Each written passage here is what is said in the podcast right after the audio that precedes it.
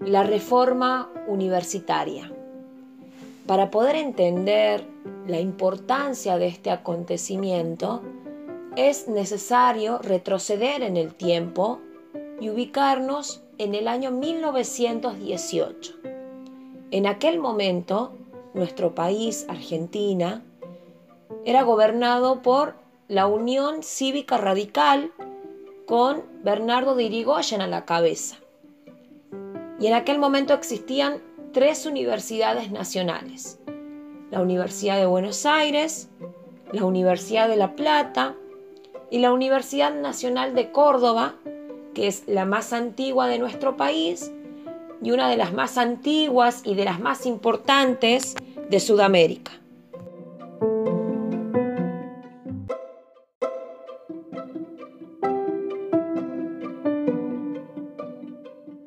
Esta institución se caracterizaba por ser una de las más conservadoras, elitistas y alejada de las ciencias, teniendo en cuenta que había sido fundada en la época de la colonia por los jesuitas, entonces mantenía firmes ideas clericales y racistas.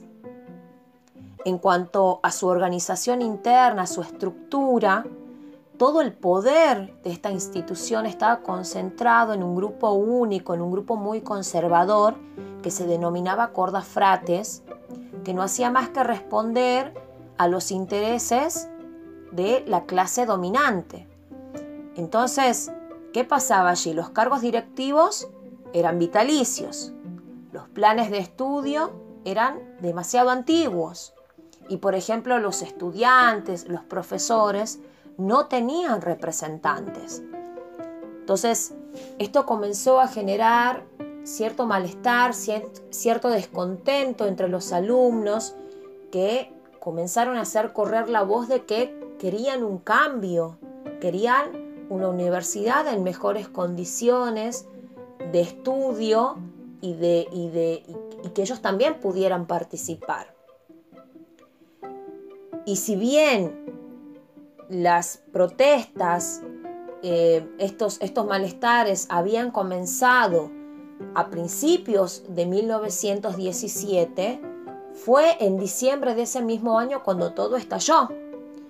¿Por qué? Porque pasó un hecho que enojó mucho a estos jóvenes. Lo que sucedió es que se cerró el Hospital Nacional de Clínicas de la Facultad de Ciencias Médicas un lugar que funcionaba también como internado, en donde los alumnos del interior estudiaban y tenían casa y comida asegurada. Además, era el único sitio en donde se llevaban a cabo las prácticas para estudios médicos, por lo que era realmente un sitio muy importante para los estudiantes de bajos recursos. Entonces, esto derivó en que el centro de estudiantes comenzar a organizar protestas muy fuertes pidiendo una solución a este inconveniente. Solución que de hecho nunca llegó porque eh, las autoridades nunca les prestaron atención. A todo esto, las protestas siempre siguieron, los jóvenes siempre se manifestaron y fue en marzo de 1918 cuando se conformó el Comité Pro Reforma que justamente comenzó a conducir estos, estos reclamos, estos movimientos que planteaban la necesidad de un cambio urgente. Aún así, el Consejo Superior nunca tomó en cuenta ninguna solicitud estudiantil.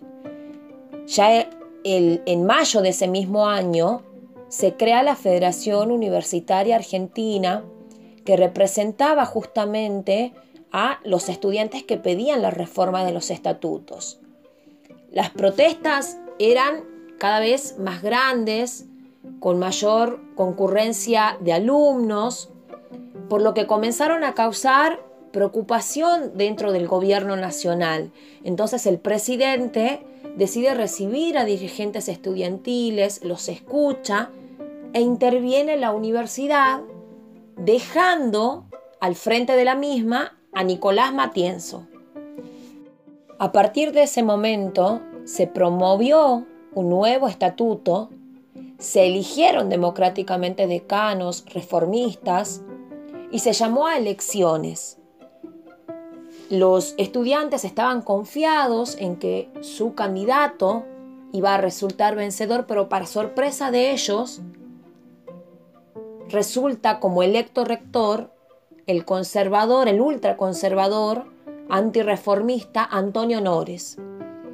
Los estudiantes estaban defraudados y así se declaran en huelga, irrumpen en la sala del rectorado para impedir que Nores asuma y si bien lo lograron, finalmente el nuevo rector terminó asumiendo y la Federación Universitaria Argentina pidió inmediatamente su renuncia, el día 21 de junio, y lo hicieron pronunciando el documento básico de la reforma, el manifiesto liminar.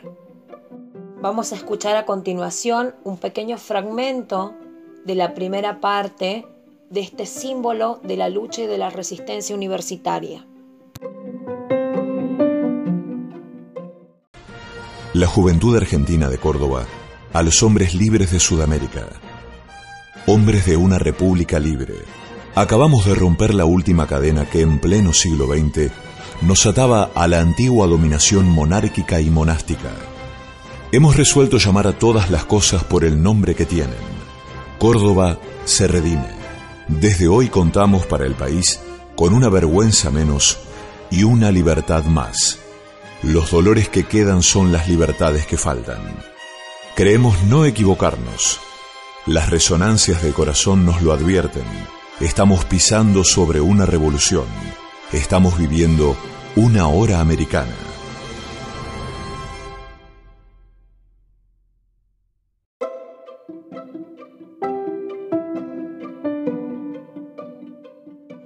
Estas palabras se hicieron eco en el resto de Latinoamérica. Las protestas continuaban en Córdoba. El movimiento estudiantil tomó las calles recibiendo el apoyo de los distintos gremios obreros. La situación se tomó tan insostenible que Antonio Honores decidió renunciar al rectorado y con él un importante número de profesores. Irigoyen designó en ese momento a José Salinas como interventor de la Universidad de Córdoba, quien ayudó a hacer posible la reforma del estatuto. Estos jóvenes valientes por fin habían logrado la autonomía académica por la que tanto venían luchando. Ahora sí era una realidad. Consiguieron por fin la conformación de un cogobierno, la libertad de cursado, la designación de profesores a través de concursos públicos y la elaboración de nuevos planes de estudios, entre otras cuestiones muy importantes. La autonomía universitaria pasó a ser un principio fundamental para las instituciones reformistas. Este se convirtió en uno de los tesoros más preciados y más difíciles de conseguir. Ahora, hay que destacar que la gratuidad de la educación en la universidad, si bien está contemplada dentro de las bases estatutarias de la reforma del 18, recién pudo ser alcanzada en el año 1949 cuando el presidente Juan Domingo Perón sanciona el decreto que estableció la enseñanza universitaria gratuita en todo el territorio argentino.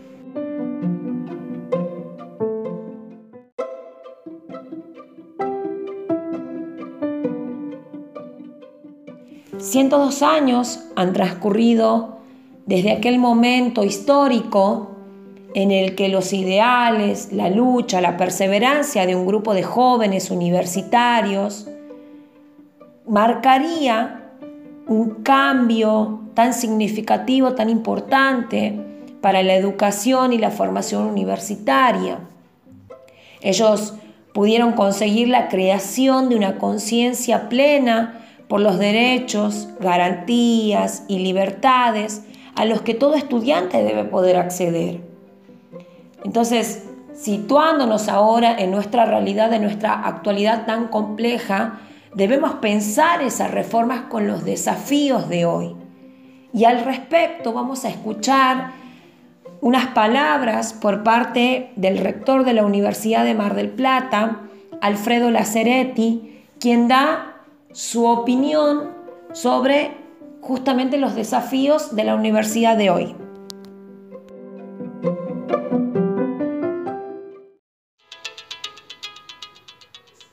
Desafíos de la educación superior en América Latina pasan fundamentalmente porque la universidad suma un fuerte compromiso social. ¿Qué queremos decir cuando hablamos de compromiso social? Hablamos de una universidad que esté muy atenta a las demandas del medio, tanto en lo que significa qué oferta académica ofrece cada universidad, porque la realidad es dinámica, porque hay permanentemente exigencias de realizar nuevas tareas, tanto en lo que se refiere a las políticas de investigación. La sociedad demanda que nuestros investigadores aporten diagnósticos y, por qué no, proyectos para solucionar muchos de los problemas por la que atraviesan. Y nuestros extensionistas tienen que estar allí también, cerca de la gente, en un diálogo, en un intercambio este, de dos saberes culturales distintos, este, pero que tienen que estar definitivamente integrados. Y todo esto, por supuesto, en el caso de las universidades públicas, que son financiadas con el esfuerzo de todos los habitantes de una nación, de un país, es este, mucho más obligatorio aún, debe ser mucho más explícito este, compromiso. Entonces yo creo que si las universidades apuntan a esa dirección, seguramente van a a hacer un aporte para contribuir humildemente a mejorar la calidad de vida de la gente y a apuntalar el desarrollo sostenible en cada uno de los países en que, estamos trabajando.